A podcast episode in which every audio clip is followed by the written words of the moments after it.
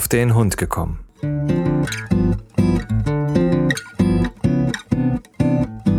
Ein Podcast, auch über Hunde.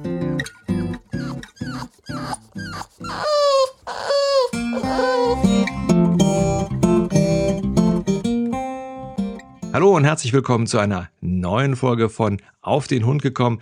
Wieder dabei natürlich der Jochen. Morgen, Jochen. Guten Morgen. So, ähm, als erstes herzlichen Dank an alle, die sich äh, beteiligt haben und fleißig äh, auf Facebook und auch auf der Internetseite auf der auf den Hund gekommen.info Kommentare hinterlassen haben. Wunderbar. Und äh, da sind auch wieder einige sehr schöne Themenvorschläge dabei. Ähm, an dieser Stelle herzlichen Dank an die Lotte und an die Angelika. Ja, heutige Thema ist Kopfarbeit. Und zwar Kopfarbeit für den Hund. Ähm, Thema, glaube ich, was äh, häufig unterschätzt wird und wo ich ähnlich äh, auch zugebe. Es ist ja manchmal wesentlich einfacher, mit dem Hund um, um Block zu rennen, als sich mit dem jetzt so zu beschäftigen, dass der auch mal nachdenkt. Ist doch richtig, oder? Genau, also meine Erfahrung ist so ein bisschen, gerade in der Anfangszeit, wie wir den Hund hatten, äh, waren fast alle, also viele will ich sagen, äh, die dabei waren, da hat sich das Hundeleben eigentlich so abgespielt. Es wurde morgens und nachmittags wurde Gassi gegangen. Zwischendrin wurde man noch ein bisschen Ball geworfen auf der Wiese. Und das war's. Das war das Hundeleben. Ja, ja, ja. Äh, natürlich kriegt man den Hund ja, wenn ich eine Stunde Ball werfe, irgendwann ist er natürlich körperlich müde. Das ist genauso, wenn ich mit ihm 20 Kilometer Fahrrad fahre. Aber wirklich geistig auslasten, hm, funktioniert so, glaube ich, nicht. Ja, ja, wir haben hm, das jetzt, jetzt dadurch, dass wir die Biene bekommen haben, die war ja dann äh, schon fast ein Jahr. Und äh, da merkt man natürlich, dass so ein Straßenhund äh, natürlich sich einerseits um sich selber kümmert, aber bestimmte ähm, Ansätze so überhaupt nicht hat, wenn man, weil ja, man hat das mit denen gar nicht geübt oder man hat mit denen gar nichts gem gemacht. Und jetzt haben wir jetzt, auch weil wir jetzt die, äh, die Sendung mit dem Thema haben, ähm, habe ich also nochmal so ein, so ein Geschicklichkeitsspiel ausgekramt, was wir noch übrig haben. Das ist so, das hat, hat wahrscheinlich jeder schon mal gesehen. Das ist so ein, so ein Hütchen-Dingen. Äh, also das heißt so eine Platte, wo man Hütchen hat, so, ich glaube, neun Stück. Und die, unter den Hütchen kann man dann immer ein Leckerchen verteilen. Und äh, ja, dann muss der, man zeigt dem Hund, dass man es drunter legt und der Hund muss dann überlegen, wie er drankommt. So, und da stellt sich dann also schon raus, äh, äh, der Unterschied zwischen einem Hund, der jetzt da so ein bisschen mehr auch darauf hin, mit dem er darauf hingearbeitet worden ist, seit kleiner Zeit, also seit er klein war, und eben ein Hund, der das überhaupt nicht kann. Also da äh, merke ich also dann schon, dass man da jetzt bei uns zum Beispiel die Biene, so was Kopfarbeit betrifft, ähm, auf jeden Fall ein bisschen was tun muss. Zumal äh, wir also festgestellt haben beim Training, äh, dass es so ein bisschen mit der Konzentrationsfähigkeit ähm, da auch im Argen ist. Das heißt, man muss da so ein bisschen was tun, damit der Hund auch ein bisschen länger aufnahmefähig ist. Ja, dem wird es auch schnell langweilig dann, wenn's, wenn, wenn sie nicht zum Erfolg kommen, dann, äh, oh, dann wird es ja uninteressant. Da suche ich mir eine Ersatzbeschäftigung, irgendwas. Und da muss man halt immer wieder versuchen, das Niveau auch hochzuhalten, damit der Hund auch Interesse daran hat, immer ein bisschen da mitmachen und so. Und es ist natürlich solche, es gibt ja da verschiedene Sorten mit den Hütchen oder das sind so Scheiben, die geschoben werden müssen in so Richtig. Brettern. Ja. Ähm, also wir sind da bei uns hier so drei, vier Leute, äh, die hatten jeder hat zwei andere gehabt und die sind dann immer so ein bisschen rotiert, dass es den Hunden auch nicht langweilig wird, weil äh, wenn ich jetzt dreimal am Tag dasselbe Spiel mit dem Hund mache, naja, am zweiten Tag, da weiß der genau, was da abgeht und da braucht er auch nicht mehr zu überlegen. Ja, ja, wir haben, wir haben also auch das mit diesen, mit diesen Schiebern gehabt, also da, dass man, dass der Hund praktisch das hin und her schieben muss und äh, letztendlich war es, war es dann so, dass der Henry rausgekriegt hat, aha, ich muss das Ding schieben und was hat er gemacht? Er hat dann also, wie als wenn er gebuddelt, immer praktisch die ganze Dinger verschoben weil er wusste ja dann, irgendwann ist ja irgendwas dahinter. Also da sind die also auch schon relativ pfiffig. Genau, Eika hatte das zum Beispiel drauf und die, die war zu faul, um da zu denken, naja, Schäferhund, warum soll ich da jetzt noch groß gucken, wo da was ist? Nein, die hat das ganze Ding ins Maul genommen, einmal geschüttelt, irgendwann ist da was rausgefallen, prima, Leckerli gefunden, prima gemacht. Ja, das wäre, ähm, ja, wie soll ich sagen, in der Schule äh, guter Ansatz, aber am Thema vorbei. Genau, aber der es ist ja trotzdem, der Wille war da und der Hund hat sich ja auch was überlegt, wie er da dran kommt. Das ja, heißt, ja. er hat sich ja Gedanken gemacht, äh, wie er jetzt zu dem gewünschten Erfolg, sprich das Legali, rankommt. Ja, ja, genau.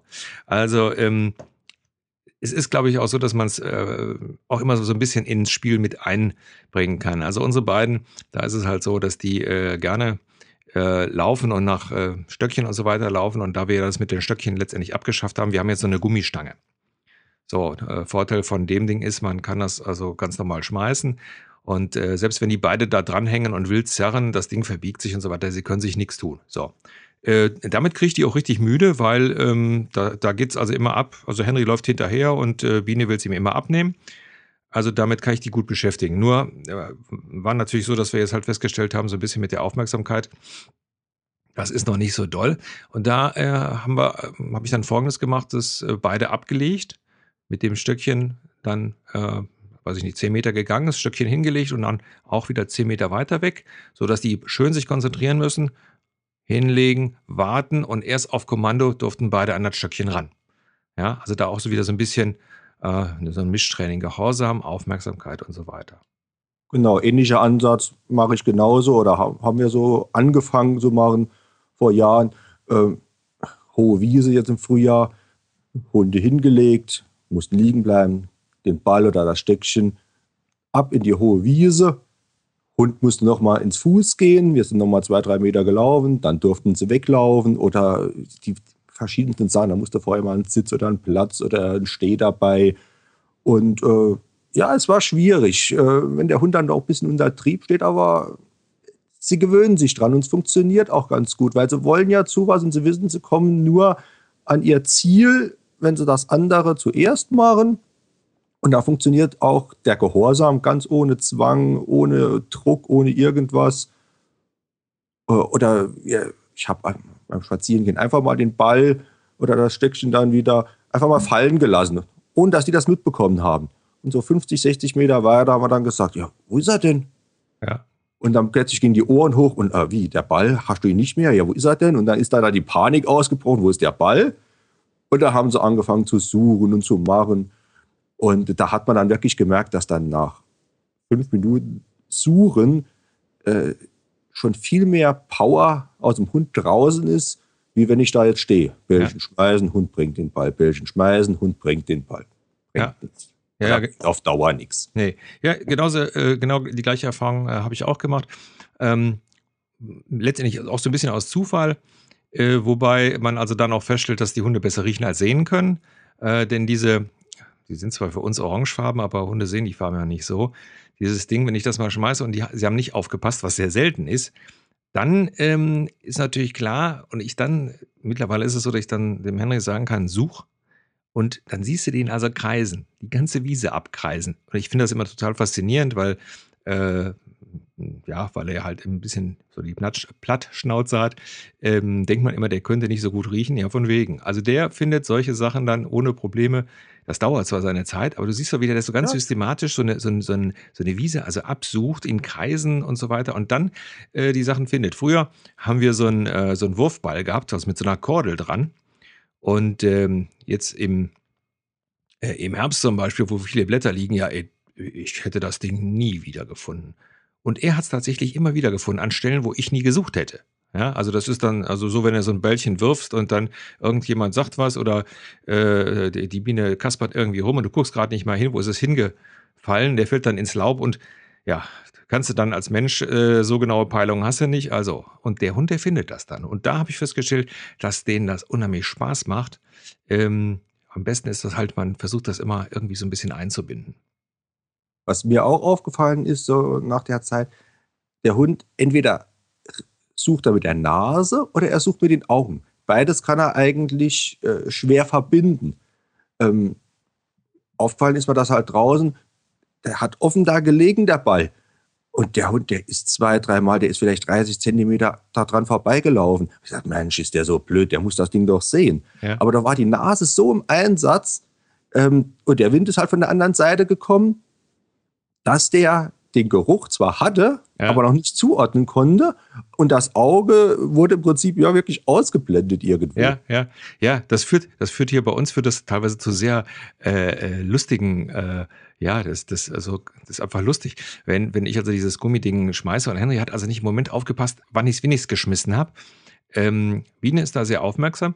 Ähm, gut, das orange Ding, das siehst du ja dann immer. Und die Biene, die läuft also dann hin und stellt sich dann, wo das orange Ding ist. Der Henry ist also, weil er ja so ein Frühstarter ist, also schon mal, äh, wahrscheinlich hat er meine Körpersprache irgendwie anders gelesen, hat gedacht, ich würde es nach links schmeißen und ist dann nach links weg. So, jetzt ist das Bällchen, also beziehungsweise der, der, diese Stange also weg. So, die Biene steht vor der Stange und der Henry ist am Suchen und am Suchen und am Suchen und kreist also auch dreimal um die Biene drumherum und die, Hen- die Biene steht dann da so nach der Wiese, boah, ist der blöd. Also da habe ich schon so oft gelacht, ja, wo die dann so steht, weil sie will es ja gar nicht haben, sie will es ihm ja abnehmen. Die wartet also dann, bis er es dann gefunden hat, im Maul hat und dann geht das erst los. Also da sieht man tatsächlich, wie, äh, äh, wie unterschiedlich das ist und wie unterschiedlich die also tatsächlich suchen. Ne? Genau. Was vielleicht auch ganz interessant ist, also wenn man jetzt äh, mit einem Hund, der schon zwei, drei Jahre alt ist, wo, die, wo das Suchen nicht gelernt hat, sollte man also auch nicht zu früh die Flinte ins Korn werfen, weil der Hund muss das ja jetzt erst lernen. Das heißt, der, der hat ja zwei, drei, vier Jahre nur auf Sicht immer geschaut. Nach Ja. Leckerlis, nach Belgien, nach etc. Und jetzt soll er plötzlich anfangen zu suchen. Das heißt, er wird am Anfang sehr frustriert sein, der Hund und auch der Hundehalter, weil der Hund weiß ja nicht, oder viele wissen da nicht, dass sie überhaupt eine Nase haben, dass sie das mit der Nase suchen können. Und plötzlich nach einer Woche, zwei, vielleicht auch drei Wochen, macht es plötzlich Klick im Kopf und dann ist das da und dann, oh, ich habe eine Nase, ich kann den Ball ja riechen. Ey, das ist ja eine ganz andere Sache, das ist ja ganz toll. Mhm. Ja, wir haben, man, also man kann sich das selber so äh, gar nicht vorstellen. Wir haben damals, wie der, wie der Henry noch klein war, haben wir also auch ein, zweimal Fährte gemacht, einfach nur um das auszuprobieren. Und äh, siehe da, der hat es also sofort begriffen. Ne? Also das ist äh, ganz faszinierend, ähm, wie, wie Hunde das also auch ähm, tatsächlich äh, drin haben und wenn man ihnen einen richtigen Input gibt, also auch sofort auf, äh, drauf aufspringen. Ähm, was man natürlich jetzt machen kann, um das zu unterstützen, ist dann natürlich mit, so- mit so einem Futtersäckchen zu arbeiten. Also wer jetzt äh, da jetzt so ein bisschen mehr den Hund beschäftigen will, der lässt eben dann morgens früh mal das Futter weg, äh, nimmt ein Futtersäckchen und äh, arbeitet dann mit dem Futtersäckchen. Ja, kann man ja ein paar Mal schmeißen und dann auch verstecken und so weiter. Wenn Ja, ich- das haben wir auch schon so gemacht. Oder wir sind auch dann, äh, wenn wir hier ja auf dem platten Land wohnen, na, ein bisschen Hügel haben wir ja, aber äh, eine große Wiese oben haben, wo uns selbst ist, äh, haben wir auf der Wiese im Prinzip Leckerlis verstreut. ja, Da haben die gesehen, oh, wir haben eine Handvoll Leckerlis weggeworfen. Und dann ist natürlich dann im Gras, da ist auch die Sucherei losgegangen. Ähm, Wird es halt jetzt draußen, wenn ich die Gegend nicht so 100% kenne, nicht gerade machen, weil man ja nie weiß, was da gerade irgendwo liegt, was der Hund dann aufnimmt. ja, klar. Aber wenn es auf seinem eigenen Gelände ist, kann man solche Sachen auch machen. ja, natürlich, klar. Also Aber Fut Futtersack ist halt sicherer, weil er wirklich nur ans Futter dann rankommt, wenn ich es ihm als Hundeführer gebe. Ja, genau. So, und äh, man hat den, er hat den Geruch dann, äh, also mit, Fut mit äh, Trockenfutter geht das ja hervorragend. Also tut man eben das Lieblingstrockenfutter rein oder das Lieblingsleckerchen. Und dann äh, reagieren die da also extrem, extrem äh, gut drauf. Ähm, ja, als Spielzeug, wie gesagt, kann man halt nehmen diese ähm, Holzspielzeuge, die du schon angesprochen hast. Da gibt es ja eine ganze Menge. über, ähm, ja, über Preise und so weiter, ich sag mal, da lässt sich ja natürlich teilweise streiten. Also da werden teilweise natürlich auch horrende Preise verlangt. Muss man, muss man letztendlich mal, vielleicht mal ausprobieren, ob sich das dann für den Hund lohnt. Ansonsten, wie gesagt, äh, gibt es halt viele spielerische Sachen, die man machen kann. Also die Sachen, die wir eben halt äh, besprochen haben. Ähm, hängt auch so ein bisschen halt vom, vom Hund ab. Ne? Und man, man darf sich natürlich nicht entmutigen lassen. Es gibt natürlich auch Hunde, die in der Richtung schon ein bisschen äh, träge sind. Ja, wie, wie gesagt, wie vorhin angesprochen, das kann dann schon eine Zeit lang dauern, bis da der gewünschte Erfolg eintritt. Aber wenn man es natürlich über Futter macht, gerade auf Futtersäckchen, und er merkt dann, oh, ich komme darüber nur an mein Fressi für den Tag ran oder so, äh, funktioniert das normal äh, relativ schnell. Ja, ja, ja. Man muss halt nur ähm, konsequent bleiben und tatsächlich dann äh, an dem Tag wirklich nichts anderes füttern, sondern sagen, pass auf, Kollege, heute ist Futtersack und du kriegst nur aus dem Futtersack. Und dann, äh, man tut dem Hund damit ja nicht weh, es ist einfach nur so ein bisschen Motivation. Wie so vieles in der Hundeausbildung. Richtig, richtig. Ja, ähm, ansonsten fällt dir sonst noch was ein, was man kopfmäßig für den Hund tun kann? Ja, also was für momentan, also für mich so ein bisschen die Königsdisziplin der Kopfarbeit ist, das hat, ähm, komme wieder auf meinen Freund Thomas Baumann aus Berlin zu sprechen. Und seine Frau Ina hat vor einigen Jahren ein Spiel, Hundesport, wie man es nennen mag, äh, entwickelt. Das Ganze nennt sich ZOS, Zielobjektsuche. Ähm, bei der Zielobjektsuche geht es eigentlich darum, dass der Hund auf Alltagsgegenstände konditioniert wird.